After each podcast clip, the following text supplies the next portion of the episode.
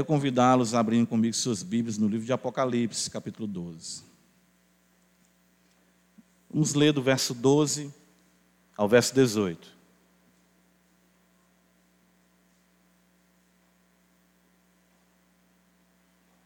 Apocalipse 12, do verso 12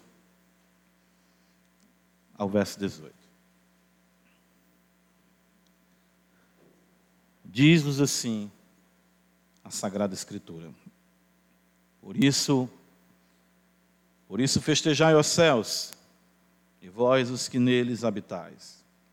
Ai da terra e do mar, pois o diabo desceu até vós cheio de grande cólera, sabendo que pouco tempo lhe resta. Quando, pois, o dragão se viu atirado para a terra, perseguiu a mulher que dera à luz o filho varão. Foram dadas à mulher as duas asas da grande águia, para que voasse até o deserto, ao seu lugar, aí onde é sustentada durante um tempo, tempos e metade de um tempo, fora da vista da serpente. Então a serpente arrojou da sua boca, atrás da mulher, água como um rio, a fim de fazer com que ela fosse arrebatada pelo rio. A terra, porém, socorreu a mulher e a terra abriu a boca e engoliu o rio que o dragão tinha arrojado da sua boca. Irou-se o dragão contra a mulher e foi pelejar com o restante, com os restantes da sua descendência, os que guardam os mandamentos de Deus e têm o testemunho de Jesus. E se pôs em pé sobre a areia do mar. Amém. Senhor, nós louvamos mais uma vez o teu nome. Graças te damos. Estamos aqui aos teus pés Queremos ser ensinados por Ti. Nos ajuda essa noite mais uma vez. Não podemos fazer nada sem o Senhor. Cremos no poder do Teu Espírito. Suplicamos que o Senhor nos dê a compreensão, atinja os nossos corações. Nos dê, Senhor, a visão, percepção das realidades celestiais. Ó oh, Senhor da glória, nos ajuda, abençoa a tua igreja. Que haja essa noite salvação que haja essa noite conversão. Homens e mulheres sejam acrescidos à tua igreja. Cada vez mais se complete o número dos eleitos, porque tu és digno de que aqueles que tu comprou na cruz te pertençam plenamente. Faz assim. E que nossas vidas sejam cada vez mais tomadas pela beleza do Evangelho, na profundidade do nosso ser. O salmista pede assim: Senhor, sonda-me, conhece o meu coração, prova-me e conhece os meus pensamentos. Vê se há, Senhor, em nós algum caminho mau e guia-nos pelo caminho eterno, pelo caminho reto, para a glória do Teu nome. Nos ajuda, Senhor, para a glória do Teu nome, em Cristo Jesus.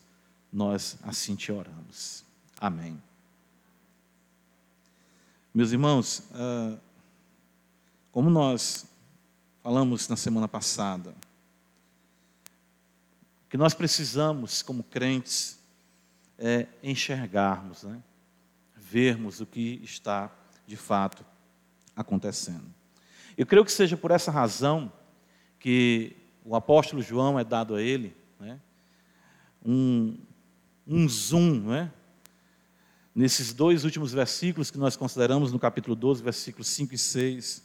Basicamente, o que nós temos nos parágrafos seguintes são uma, uma exposição mais intensa daquilo que João nos apresenta já no capítulo 12, no verso 1 a 6. Nós vimos na semana passada que do versículo 5 fala: Nasceu-lhe um filho varão que há de regir todas as nações, isso se tratando de Cristo, e o seu filho foi arrebatado até Deus, o seu trono. E nós consideramos os versos 7 até o versículo 12, o que a obra de Cristo conquistou para nós, o que significou isso. O fato do varão, do filho nascido, né? Reger as nações, poder da obra de Cristo na cruz do Calvário. Nós entendemos o que aconteceu quando ele aqui esteve. E o resultado ainda, podemos observar que nos atinge a cada dia do poder que emana na cruz, né? do poder que vem da cruz. Eu gosto de um cântico que diz: Provareis na vossa vida o poder que vem da cruz. Então, o que Cristo fez, de fato, desbaratou os poderes das trevas desferiu um golpe realmente é, definitivo no império do mal. E isso tudo nós podemos ver no registro dos evangelhos, nós podemos ver nos registros dos evangelhos, onde Cristo palmilhando esse mundo, uma revolução aconteceu em que a, a, o reino das trevas foram realmente abalados pela vinda do Santo de Deus. E isso, como diz Paulo em Colossenses, despojou os principados e as potestades. Por isso que nós vemos uma voz vindo do céu, louvando ao Senhor, dizendo que a salvação, o poder, o reino do nosso Deus, a autoridade do seu Cristo agora veio. É um fato. Cristo na cruz realmente uh, triunfou. E isso consiste uh, no propósito de Deus para a redenção do seu povo, a glória do seu santo nome. O acusador maligno perdeu a materialidade, algo que eu tinha considerado no sermão, são muitas, muito rica passagens, a gente não tem como uh, destacar tudo, mas o texto, quando fala aqui é, dele ser o acusador, é como que um, um, um, promotor, como que alguém tivesse algo para acusar, a materialidade. Ele tinha, ele apresentava: esse povo é um povo pecador, esse povo não vive de acordo com a tua palavra. E o sangue do Cordeiro, então, nos purificou de todo pecado, destruindo assim a materialidade da acusação do diabo contra nós. Isso é muito sublime, isso é muito, muito maravilhoso, né? não termos mais é, que nos preocuparmos com isso. Claro que ainda somos atingidos no que concerne ao maligno tentar trazer dúvidas quanto à nossa salvação, mas o Senhor nos trouxe de fato a vitória e a igreja, sim, é, os santos são mais do que vencedores por causa do sangue do Cordeiro. Isso é motivo de júbilo, nós vimos isso e tudo isso é o que a revelação nos apresenta, uh, que foi primeiramente colocado para nós em síntese no versículo 5. O versículo 6, então, vai destacar a perseguição à mulher. E como nós vimos já, quando expusemos esse texto, a mulher, tanto no Antigo como no Novo Testamento, é uma figura para o povo de Deus. Israel como esposa, a igreja como noiva, os santos que guardam os mandamentos de Deus, como diz o versículo 17, e tem o testemunho de nosso Senhor e Salvador Jesus Cristo. Então, essa perseguição é que João quer que a igreja compreenda cada vez mais. As mesmas verdades, né, elas são repassadas. Para a igreja entender, nós temos a dificuldade de compreender isso, de que nós nos encontramos de fato em uma batalha espiritual ferrenha, intensa. E como crentes, nós precisamos cada vez mais ter essa convicção e nos apercebermos em que nós estamos envolvidos. Por isso, o versículo 12 ele traz um contraste muito interessante, né? Percebam, ele diz: Festejai, os céus, e vós os que neles habitais, os que nele habitais. Uh, e logo na sequência ele traz uma maldição. Ai da terra. Esse termo é um termo utilizado no contexto do Antigo Testamento e, claro, no contexto aqui do Novo Testamento, como maldição destacando sim para nós o fato de que, embora Cristo tenha vencido na cruz e a redenção tenha alcançado nossas almas, essa redenção ainda não alcançou a criação na sua visibilidade, na tangibilidade da mesma, a considerar até primeiramente os nossos corpos. Paulo, quando escreve aos Coríntios, no capítulo 1, versículo 30, ele vai dizer que Cristo se tornou para nós, da parte de Deus, sabedoria justiça, santificação e, por último, ele coloca redenção. Nós vivemos nesse contexto, e é um contexto de maldição. E isso a Escritura quer reiterar, reafirmar, para que não venhamos esquecer isso, de que nós vivemos em circunstâncias complexas e nefastas, sob a maldição de Deus, sob o juízo de Deus. Parece que nós, como crentes, esquecemos isso. A maldição não foi ainda retirada de sobre esta terra. Em Gênesis capítulo 3, irmãos conhecem a Sagrada Escritura. Quando os nossos pais pecam, está escrito no versículo 17: o Senhor fala a Adão: Visto que atendeste a voz de tua mulher, e comeste da árvore que eu te ordenara não comesse, Maldita é a terra por tua causa. Em fadigas obterás dela o sustento durante os dias da tua vida. Ela produzirá também cardos e abrolhos, e tu comerás a erva do campo. No suor do rosto comerás, o teu pão, até que tornes a terra, pois dela foste formado, porque tu és pó, e a pó, e ao pó tornarás. Às vezes a gente tem a, a, a percepção equivocada de que uma vez que nós cremos em Cristo, tudo nessa vida vai fluir com facilidade. A Escritura não nos promete isso. O Evangelho não nos apresenta esse tipo de vida. Esse tipo de vida triunfalista, que não considera o mal no mundo, que é muito pertinente ao ensino neopentecostal, não é aquilo que a Escritura apresenta para nós. É um fato que o nosso Deus, por conta do pecado, da desobediência da humanidade, o Senhor sentenciou o nosso habitat à maldição e que nós iríamos viver aqui no meio de cardos e abrolhos. Todos os dias nós seremos arranhados, acossados por espinhos que estarão nos lugares mais inusitados da nossa vida no nosso leito, na nossa vida conjugal, na relação com os nossos familiares, com o nosso trabalho. O nosso pão vai ser adquirido com muita dificuldade, embora alguns consigam até certo conforto, mas o fato é que o suor do rosto caracterizará a nossa vida, fadiga, perseguição, dificuldade, até o dia em que nós venhamos a morrer. Porque isso está determinado e isso não foi erradicado ainda pelo Senhor nosso Deus. O Apocalipse quer lembrar isso para nós. O Apocalipse quer trazer à nossa memória esse fato que muitas vezes ele é esquecido, e isso é esquecido e se torna um tropeço em nossa caminhada cristã. Porque essa é uma estratégia da serpente para que não venhamos a crer que Deus de fato nos trouxe a vitória em Cristo Jesus.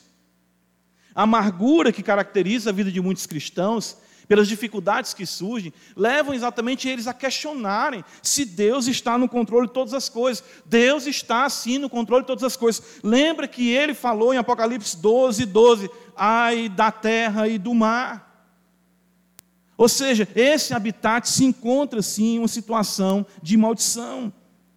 Este é um mundo que geme, este é um mundo de gemidos, esse é um mundo que é utilizado pelo maligno a fim de infringir sofrimento e perseguição ao povo de Deus nas mais variadas circunstâncias, das mais variadas maneiras. Nós temos que lembrar disso, porque isso se tornará um laço para nós quando as aflições surgirem. É maravilhoso quando Jó entende isso, em que as aflições, elas não iriam separar ele de Cristo, de que o mundo, o mundo de fato, literalmente caindo sobre a sua cabeça, não levou em nenhum momento a questionar a bondade de Deus. Ele disse: O Senhor o deu, o Senhor o tirou, bendito seja o nome do Senhor. Ele sabia que, ainda que o seu corpo se desmanchasse em doenças, ele disse: Eu sei que o meu redentor vive e ele se levantará sobre esta terra. Essa terra será libertada do cativeiro da corrupção, mas ainda não. Ele sim se manifestará e então essa maldição será retirada. Mas o fato é que o mundo se encontra em um contexto realmente complexo para a vivência dos santos que nele se encontram. O Senhor Jesus, ele, quando aqui esteve, ele experienciou tudo isso. Por isso que o autor dos Hebreus vai trabalhar tanto com essa temática, uh, destacando que ele se compadece de nós, ele entende, o Senhor sabe, o Senhor sabe que nos deixou num mundo complexo. É por isso que Ele nos assiste com a Sua graça e com o Seu poder todos os dias. É por isso que Lamentações vai dizer que as misericórdias do Senhor se renovam com que frequência?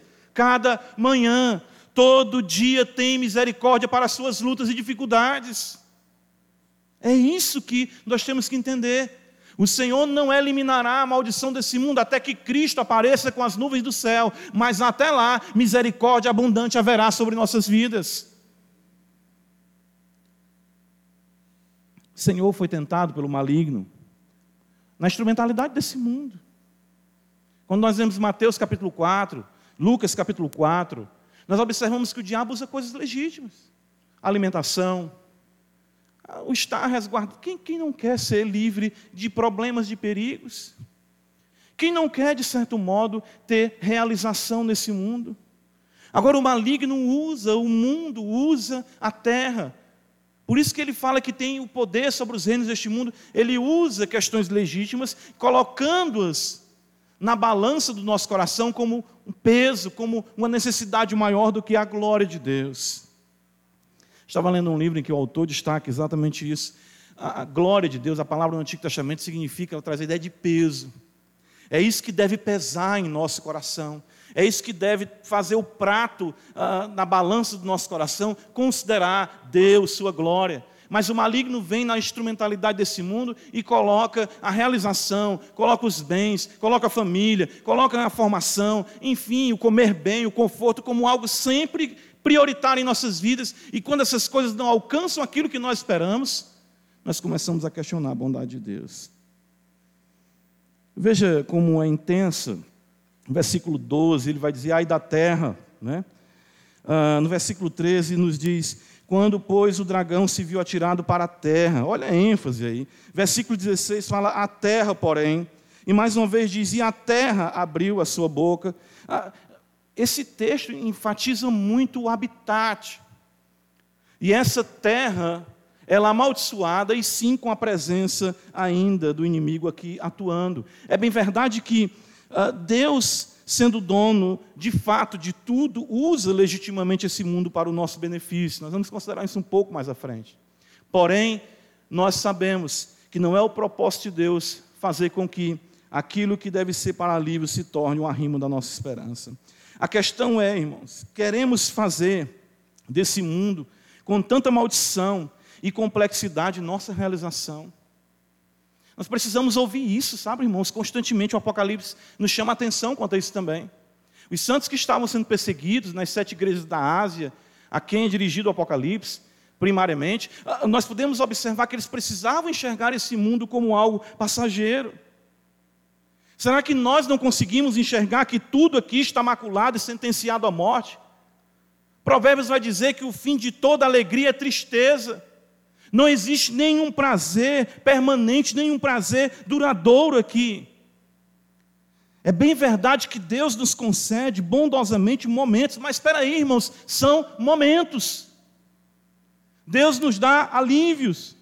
Os meses deveriam ser para nós prévias do que de fato será a nossa sorte e não arrimo do nosso empenho e esperança. Esse é um mundo enfeitiçado esse é um mundo que está constantemente conspirando para nos seduzir, nos enganar. Eu, eu acredito que, citando agora né, outra alegoria aqui, no caso C.S. Lewis, eu creio que C.S. Lewis entendeu isso muito bem em Nárnia, sabe? Ah, de uma criação que está ah, sendo usada por Deus para nos beneficiar em dados momentos, nós vemos isso, aspectos da criação, animais que estão ao lado né, ali de Aslan, mas aspectos também da criação, frio, a, escassez, enfim, a, a, magia né, da feiticeira, é, corrompendo, tornando as pessoas insensíveis e malévolas. Ou seja, é isso que está acontecendo. Esse mundo ainda está vivendo essa tensão. E nós ficamos muitas vezes nos apegando a esse mundo. Nós não podemos fazer desse mundo a nossa esperança. Nós não podemos fazer desse mundo a nossa realização. Você se frustrará. Seu trabalho não lhe planificará. Embora seja legítimo ele vivendo da perspectiva divina, seus estudos não lhe planificarão, entenda isso.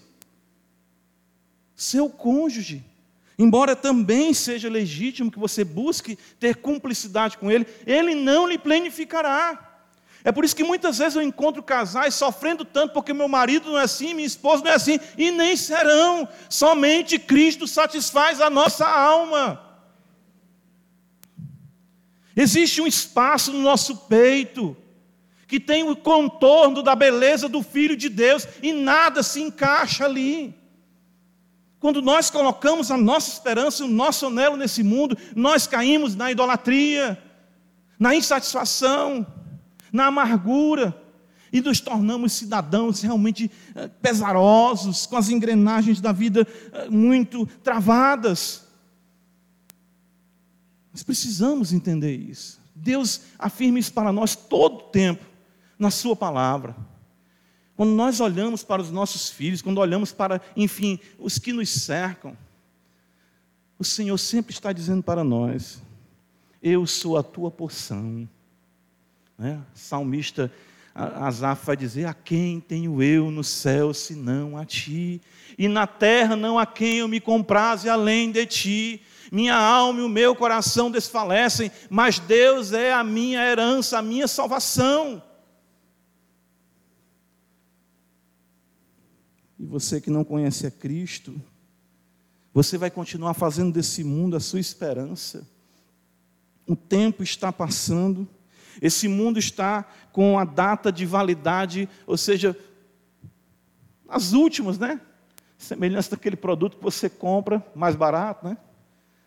mas você sabe que tem pouco tempo para consumir ele. Veja o que está escrito no versículo 12: Ai da terra, do mar, pois o diabo desceu até vós, cheio de grande cólera, sabendo que pouco tempo lhe resta. O diabo, teologicamente, é hábil ele sabe que essa esfera, esse mundo passarão rapidamente, e ele está empenhado em fazer o mal. Ele é coerente com a sua teologia. Olha, o mundo está condenado, eu estou condenado, pouco tempo resta, e o que eu gosto de fazer é o mal, vou me dedicar a ele. E você que foi salvo, conhece a cruz, conhece o poder do Espírito Santo, sabe que pouco tempo lhe resta e será menos empenhado no reino de Deus do que o diabo no reino das trevas. Pouco tempo lhe resta. Pouco tempo lhe resta. Quantos anos você vai viver ainda? Quantos anos nós viveremos ainda? Observa Apocalipse 12, o texto nos diz, no versículo 13: Quando, pois, o dragão se viu atirado para a terra, perseguiu a mulher que dera luz ao filho varão. E o texto diz para nós, no versículo 15, que a serpente arrojou da sua boca atrás da mulher água como um rio, a fim, de, a fim de fazer com que ela fosse arrebatada pelo rio. No versículo 17 nos fala que irou-se o dragão contra a mulher e foi pelejar contra os restantes da sua descendência. Todo tempo a Bíblia está lembrando isso para a gente. Eu não, eu não vou falar aqui nenhuma novidade, porque se eu falasse alguma novidade, eu sairia da segurança do, do único evangelho do verdadeiro Evangelho. Ou seja, nós vivemos em um mundo perigoso, em um mundo de periculosidade, e esse mundo é regido pelo príncipe do mal. E o mesmo se encontra irado, furioso, grande é a sua cólera, diz a palavra de Deus. Nessa porção da revelação, ah, não tão extensa como nós vemos aqui, nós vemos por várias vezes a menção ao diabo, dragão, a serpente visando dessa forma nos deixar cônscios e atentos quanto a tudo isso. Thomas Brooks, o puritano, no seu, no seu livro, que é um remédio, o título é isso mesmo, é, alguns falam remédios são uh, conselhos, né, como remédios ali para, para cristão combater a, a, as astúcias de Satanás. Ele vai dizer que uma, uma das coisas que os crentes falham, vacilam, é não conhecerem o inimigo que tem. Claro, nós não devemos é, nos dedicar a questões malignas para cairmos na censura que o Senhor traz à igreja de uh, Tiatira. Abre comigo em Apocalipse 2, veja o que está escrito.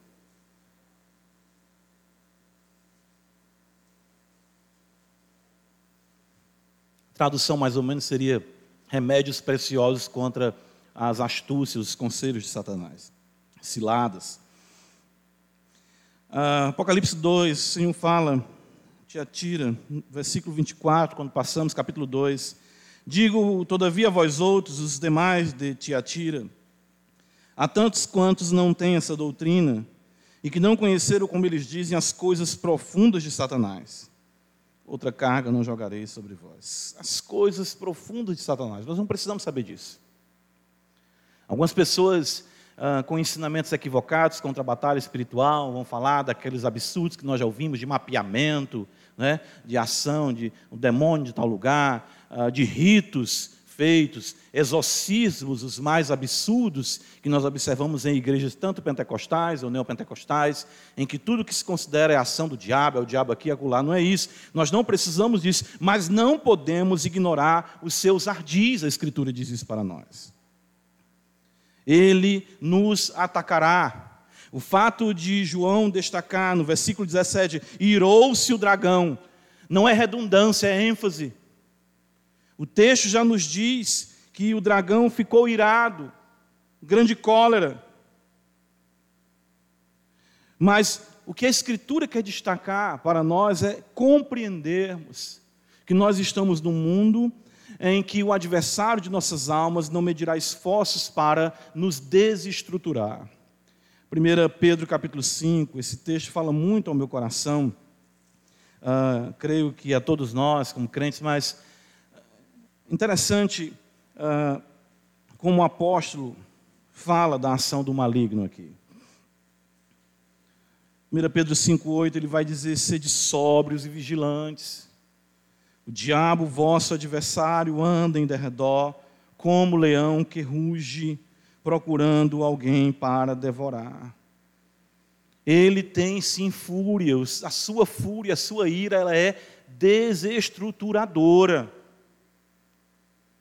Isso é uma ação do diabo. Quando os problemas se agigantam diante de você, a gente pensa que o diabo vai agir como? Apresentando para a gente, né? Lá, um bicho, uma alma, uma visagem, né? Não é isso. A própria ação do maligno em tornar os problemas insuperáveis para você.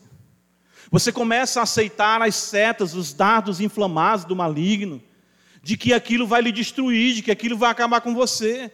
Como nós já falamos aqui, estamos reiterando isso, ou seja, enfatizando essas questões hoje tão atuais de pânico, de medo, e isso tem sim viés espiritual. Nós temos que entender isso. Uma geração que está constantemente com medo, aterrorizada. Isso é o rugido do leão. Nós precisamos de sobriedade, precisamos de vigilância. Nós precisamos afirmar as benditas verdades do Evangelho para que isso não nos desestruture. Se você for pensar, meu Deus, meu filho pode ir para a escola, ele vai no transporte escolar, e se o motorista estiver embriagado, e se um carro bater, e se de repente alguém der uma, uma bala perdida, e se na escola cair um meteoro, meu Deus, e se acontece. As coisas que. Nós temos que dizer: volta a minha alma ao teu repouso. Nós temos que pregar para o nosso coração. Isso é sobriedade, isso é vigilância. Apocalipse apresenta para nós, é uma carta dirigida às igrejas, a nós que estamos aqui no século 21, a igreja de Parquelândia. Tenham cuidado, ele está ao derredor, nós precisamos resistir eles firmes na fé. E o que é a fé? O autor dos Hebreus, nós lemos hoje pela manhã aqui. São a certeza de coisas que se espera, a convicção de fatos que não, nós não vemos. 2 Coríntios 5, 7, Paulo vai dizer que nós andamos por fé e não por vista. Deixe o mundo desabar ao seu redor, deixe Satanás mostrar as suas garras, deixe ele rugir. Você está na rocha que é mais elevada do que tudo e todos, o Senhor da glória.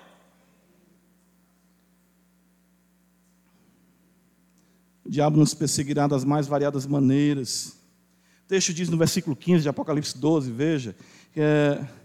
Uh, Aliás, no versículo 13, o dragão se viu atirado à terra, perseguiu a mulher que deu à luz o filho, o varão. O versículo 13, né? o versículo 12 fala que ele desceu até vós, cheio de grande cólera, sabendo que pouco tempo lhe resta. Uh, isso mostra a, a, a, o leque, né? vamos dizer assim, o catálogo né? de como Satanás ele perseguirá a igreja, a sua ira, a sua cólera, a maneira como isso é enfatizado destaca isso para nós. O apóstolo Paulo sabia fazer a leitura das coisas. 1 Tessalonicenses capítulo 2 conta isso, vejam. Uh, nós sabemos que Paulo esteve, esteve em Tessalônica e ele não pôde permanecer muito tempo ali. Os judeus invejosos do sucesso do evangelho, né, ou seja, na conversão tanto de tementes a Deus como de gentios, eles se opuseram ferrenhamente ao Evangelho, chegando ao ponto até mesmo de contratar malandros, né, a turma, algumas versões trazem até assim, homens da malandragem para perturbar o apóstolo Paulo em seu ensino. E chegaram ao ponto de entrar na casa de Jasson e procurarem Paulo para o levar preso. Paulo teve que fugir, sair dali à noite, descer para, para a cidade de Bereia. Uh, e tudo isso aconteceu. E Paulo ficou preocupado com a igreja. Tinha passado ali, provavelmente, no máximo um mês, um mês e pouco. E ele sofria muito. A carta aos Tessalonicenses é uma carta que mostra muito para nós o coração pastoral do apóstolo Paulo. E ele chegava ao ponto de dizer: Eu não consegui mais nem viver, preocupado. Como vocês estão? Até que Timóteo desce, está em Atos capítulo 18, e traz a, a Paulo as informações de que a igreja está bem. Mas olha como Paulo interpreta o que está acontecendo. 1 Tessalonicenses capítulo 2, versículo 17. Paulo vai dizer assim: Ora, nós irmãos, orfanados por breve tempo de vossa presença, não porém do coração, com tanto mais empenho diligenciamos com grande desejo e ver-vos pessoalmente. Por isso quisemos ir até vós, pelo menos eu, Paulo, não somente uma vez, mas duas. Contudo, Satanás nos barrou o caminho. Paulo não disse, o Império Romano nos impediu, os judeus nos impediram. Paulo sabia que por trás de tudo que estava acontecendo era o empenho do maligno para que o evangelho não progredisse.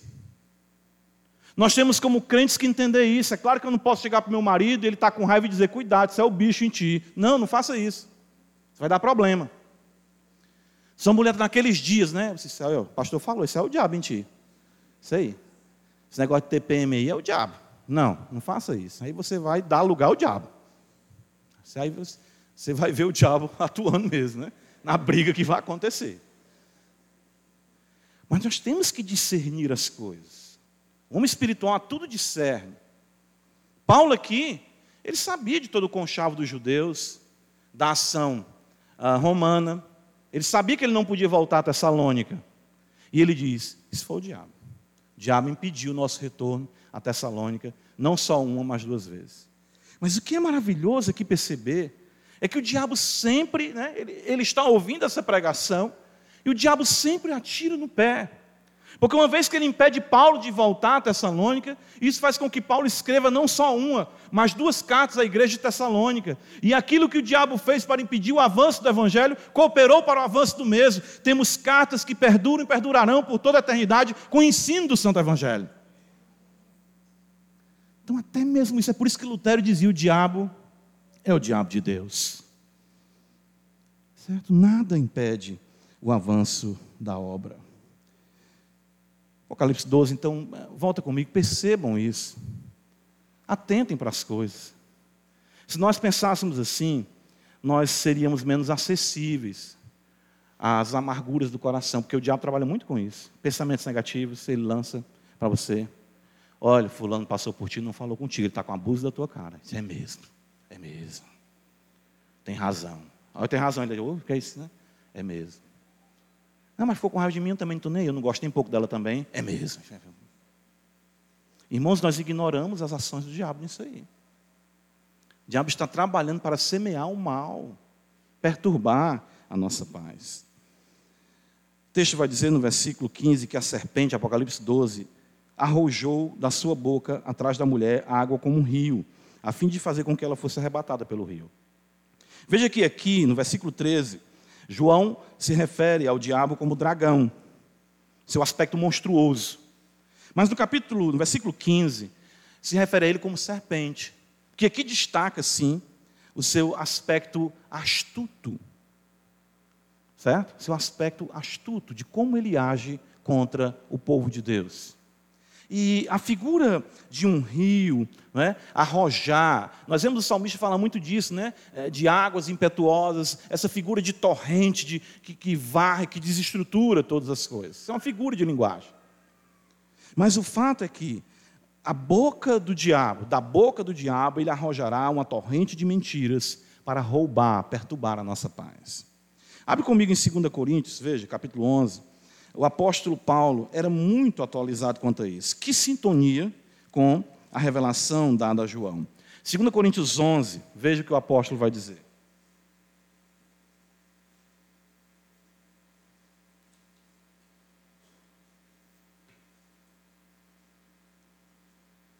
Versículo 3: Mas receio que, assim como a serpente enganou a Eva, com a sua astúcia, assim também seja corrompida a vossa mente e se a parte da simplicidade e pureza devidas a Cristo. O que é que o maligno faz? Com a torrente de mentiras, ele quer nos apartar da simplicidade do Evangelho. É isso que ele fez durante toda a história da igreja. É isso que ele continua fazendo. Uma torrente, uma torrente inundando o mundo com mentiras, e ele sabe o quanto isso atinge e enfraquece a relação do povo de Deus com o próprio Deus.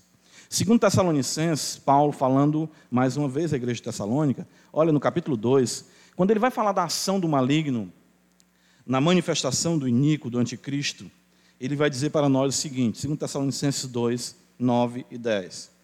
Ora, o aparecimento do iníquo, 2 Tessalonicenses 2, 9, é segundo a eficácia de Satanás, com todo o poder e sinais e prodígios da mentira.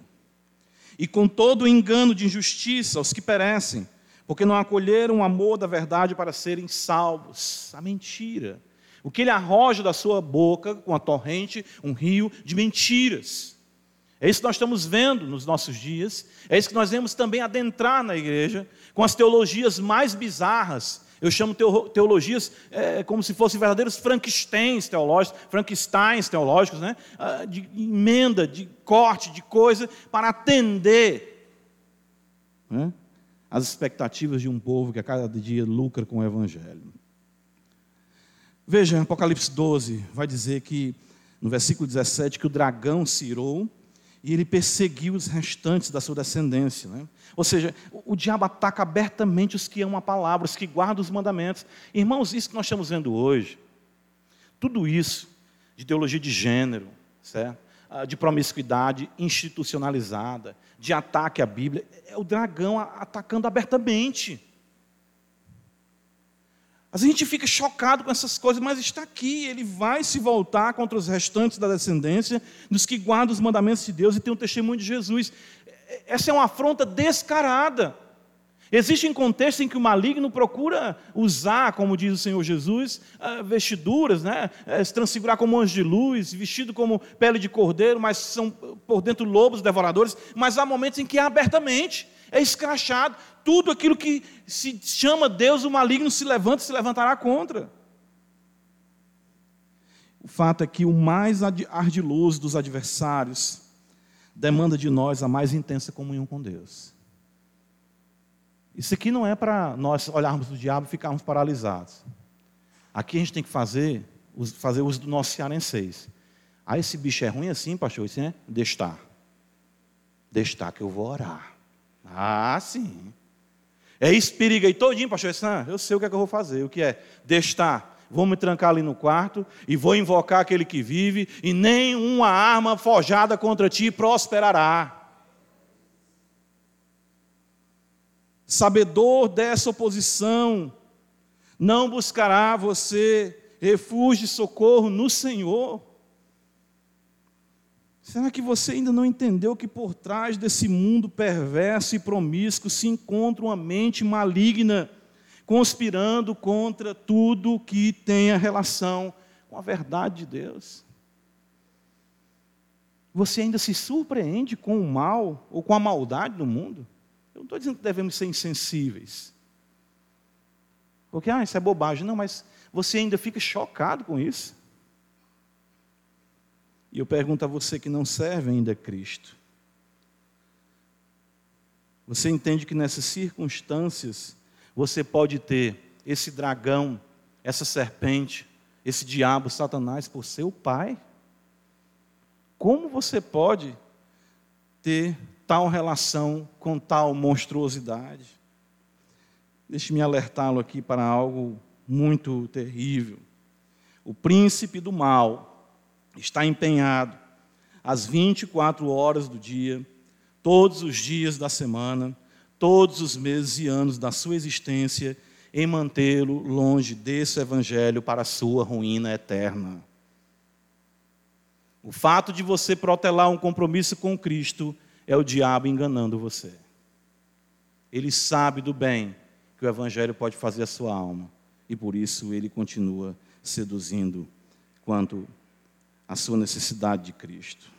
O dragão, o diabo, a serpente, Satanás, tem como meta maior lhe manter dopado com os encantos dessa vida às custas da sua alma. Ele vai se empenhar para isso. E ele se empenha para isso. Por isso eu ujo com você, desperte. Por isso que Paulo vai dizer: Desperta tu que dormes, levanta-te de entre os mortos, e Cristo te esclarecerá. Escapa pela tua alma. Apocalipse 12, eu quero concluir com esse ponto. Uh, nós vivemos num mundo amaldiçoado, ai da terra, ai do mar, ai daqueles que habitam nesse mundo. Enfim, o diabo, vosso adversário, o diabo desceu, é ira, é cólera, é mentira, é engano. Irmãos, é, é, é, esse é o palco da nossa vida que nós estamos vivendo. Mas mesmo em um mundo mau, regido pelo príncipe do mal, o povo de Deus é preservado e conduzido segundo a sua vontade.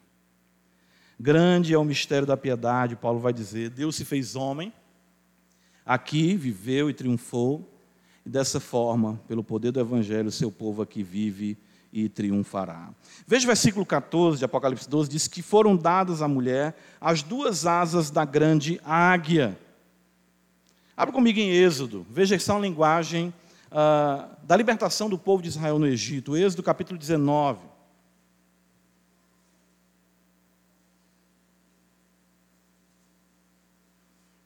Êxodo 19, versículo de número 4. Olha o que o Senhor fala antes de entregar o decálogo ao povo. Tendes visto o que fiz aos egípcios, como vos levei sobre asas de águia e vos cheguei a mim.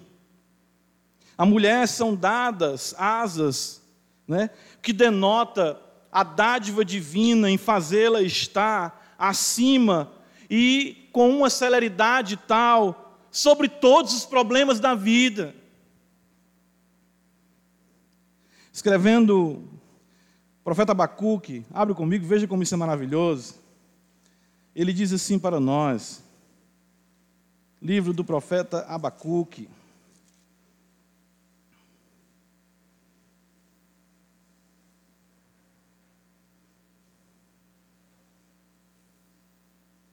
Ele diz a partir do versículo 17, no capítulo 3.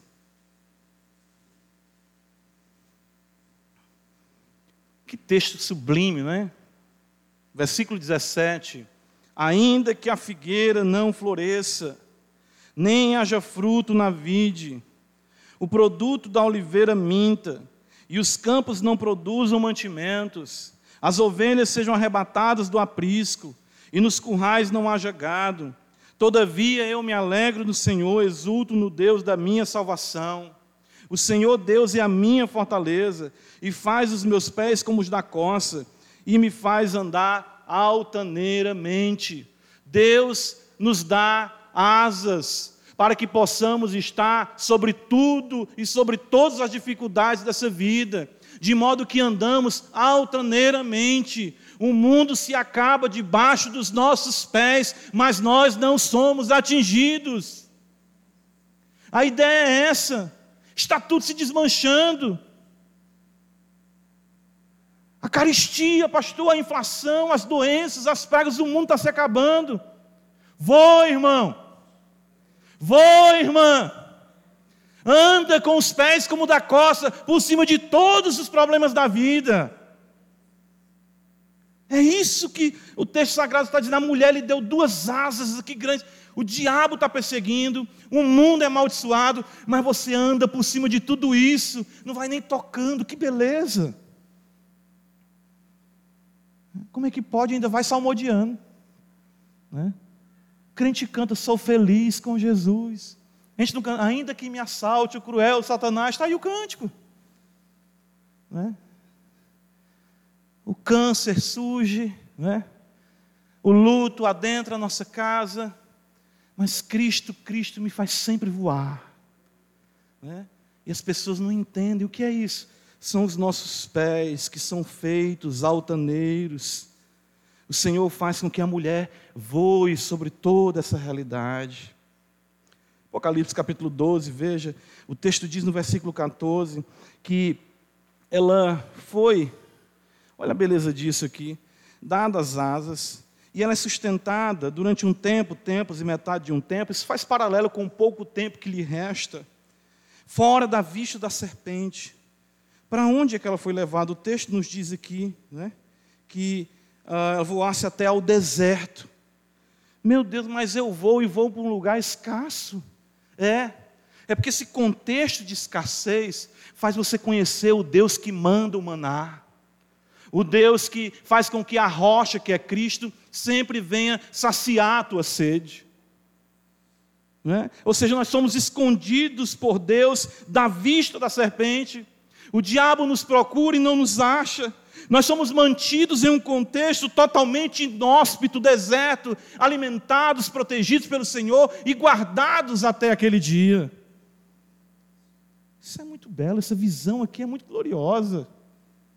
Nós andamos nesse mundo de serpentes e escorpiões, nesse deserto escaldante da vida, nesse mundo amaldiçoado, que todo dia tem problema, em que todo dia tem luta,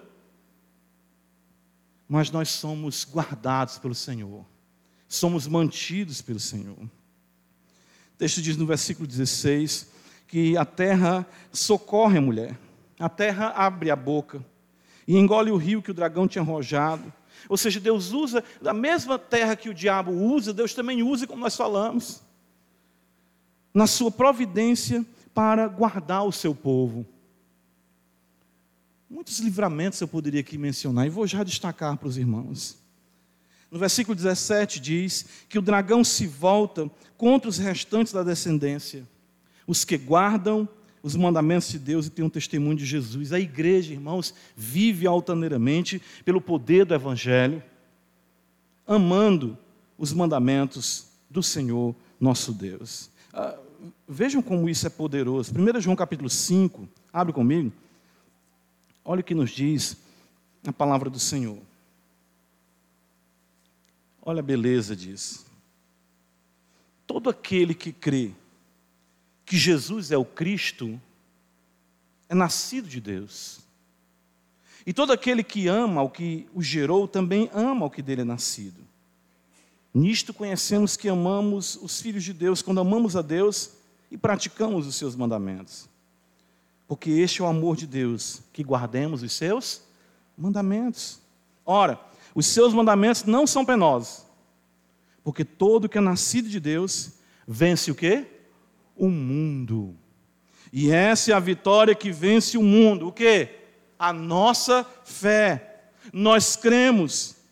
Quem é que vence o mundo, senão aquele que crê ser Jesus, o Filho de Deus? Então, quem tem um testemunho de Jesus, crê no Santo Evangelho, guarda a Sua palavra, num mundo amaldiçoado, com a oposição de Satanás, voando por cima de todos os problemas, alimentado pelo maná que vem do céu, pela água viva que desce para nós, como cantamos hoje, porque o Evangelho é o poder de Deus para a nossa salvação. É isso. É isso que o João está aqui recebendo da parte do Senhor. O Senhor nos assiste, o Senhor nos guarda, Ele nos faz andar altaneiramente. Ele faz nossos pés como os da coça. Muitas são as aflições que enfrentamos, mas quantas vezes temos visto o livramento ou os livramentos de Deus? Quantas vezes voamos sobre os problemas dessa vida em um mundo mau? O Senhor nos guarda no deserto. Ele faz com que seja abundante sua provisão no deserto. Por que, que Deus está te levando para uma situação pior do que é que você está agora? Que você estava antes? Porque Ele quer mostrar o seu poder na tua vida. É isso. Ele gosta. Vamos lá para o deserto? Cabe, eu quero mudar a tua vida. Eu vou te levar para a escassez. Mas de lá tu vai sair bem aprumadinho. Para a glória do meu nome, diz o Senhor. O Senhor coloca a sua criação, em sua providência, a nosso serviço.